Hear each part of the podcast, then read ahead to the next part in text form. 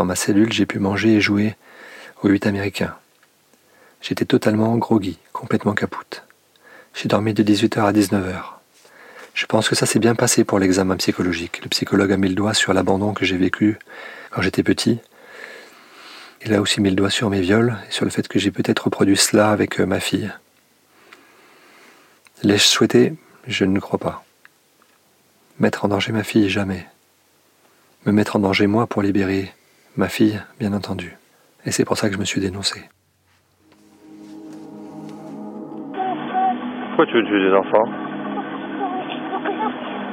Ce sont des monstres Et pourquoi est-ce que ce sont des monstres Ils ont fait du mal à quelqu'un À qui ils ont fait du mal Ils ont fait du mal, les monstres Non, dis-nous.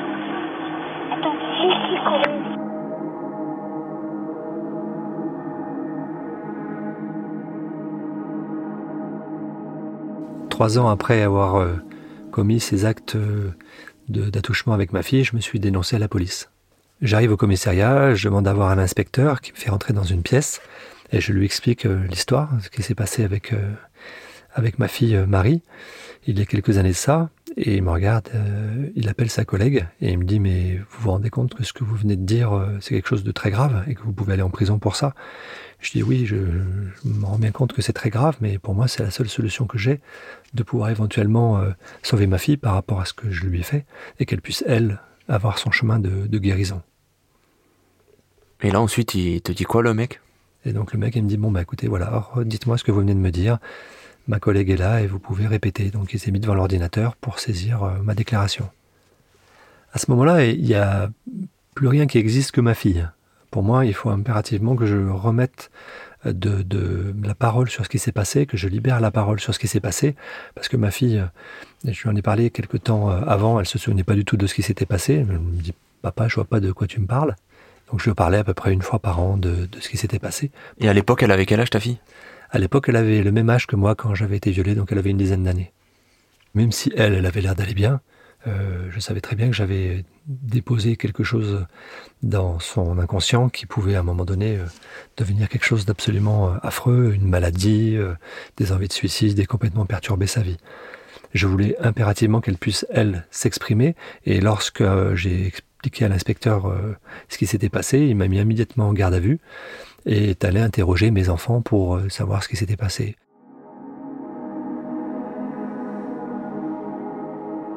Et là, il est revenu me voir quelques heures après en me disant, écoutez, euh, ce que vous me dites, votre fille ne s'en souvient pas. Vous êtes sûr que ça s'est bien passé? Et euh, je dis, bah oui, sinon je ne serais pas là pour vous en parler. Et donc, j'ai maintenu ma déclaration de ce qui s'était passé avec ma fille. Et effectivement, quelques jours après, ma fille a, eu quelques souvenirs qui lui sont remontés en mémoire et qui lui ont permis de euh, conforter ce que, j'avais dit euh, à la police. Immédiatement après, euh, j'ai été présenté au juge d'instruction qui a tout de suite ordonné un, ordre d'incarcération. «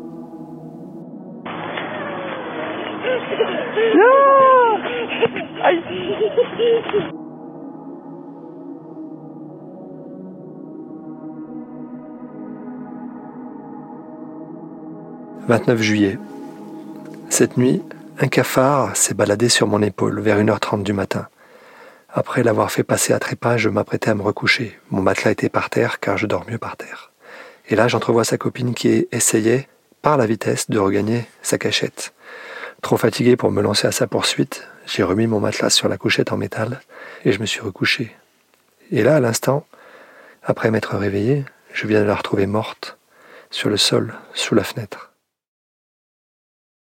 En me promenant dans les couloirs cet après-midi, j'ai vu qu'il y avait un atelier guitare vers 16 heures, cours qui avait commencé à 14 heures. J'ai bien envie d'essayer. Dodo. Un jour, je marche dans les couloirs et puis je rencontre un des profs de guitare et je le salue. Et je lui demande s'il y a de la place et si je peux venir. Il me dit OK. Et puis euh, je, pars et je vois un autre détenu qui me dit mais tu, sais avec qui tu parlais? Et Je dis bah non je sais pas je sais qu'il est prof de guitare et ça me suffit. Et il me dit mais c'est quelqu'un qui est un, pédophile quoi. Et je dis ah bon je suis pas au courant et c'est grave euh, je peux pas prendre des cours de guitare avec lui. Et le gars me dit bah si tu prends des cours de guitare avec lui euh, les autres détenus risquent de, t'associer à lui et ils risquent de se dire que si tu vas avec lui c'est parce que tu as fait la même chose. Et sinon, t'as pas de raison d'être avec lui.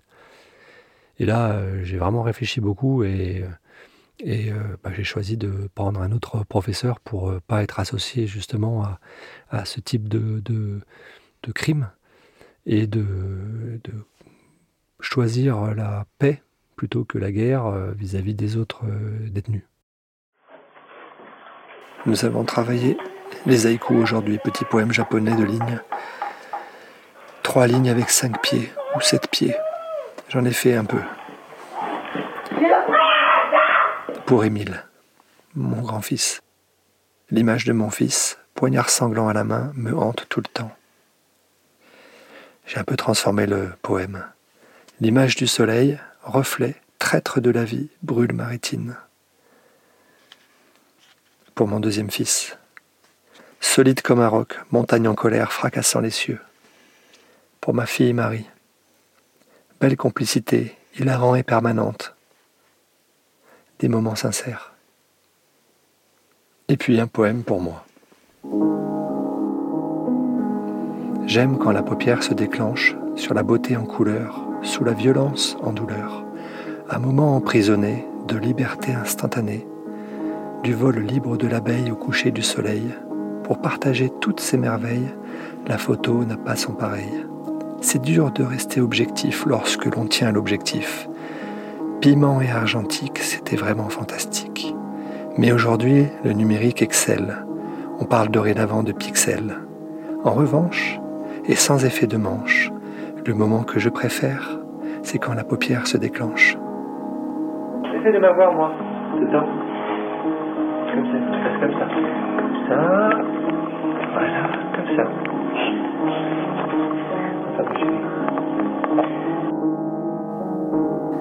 25 août. Maman est venue me voir. Nous avons pleuré dans les bras l'un de l'autre. Cette visite m'a remis sur les rails, mais je suis toujours à l'arrêt. Jeudi, surprise.